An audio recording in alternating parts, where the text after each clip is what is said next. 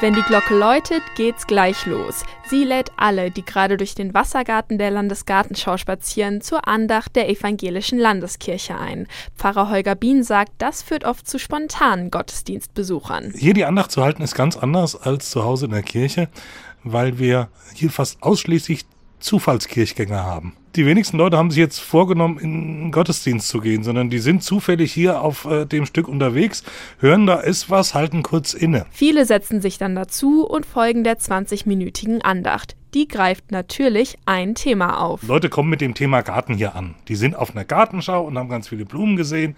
Und das ist so äh, das, wo man die Leute abholen muss. Das klingt dann zum Beispiel so. An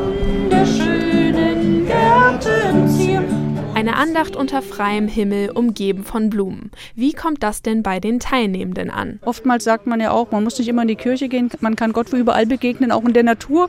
Und hier war das gerade sehr gut für mich. Würde ich unbedingt empfehlen, das wieder zu machen. Ja, das ist doch viel schöner. Das ist doch Natur. Ich will mal sagen, nah an Gott. Ganz getreu dem Motto der evangelischen Landeskirche scheinen die Teilnehmenden nach dem kurzen Segen wirklich aufzublühen. Das ist auch das Ziel, sagt Projektleiter Dieter Dersch. Denn in den letzten Jahren sei sehr viel viel Bedrückendes passiert. Und da ist so eine Sehnsucht in uns. Ich würde gerne einfach mal wieder aufblühen, durchatmen, Kraft tanken.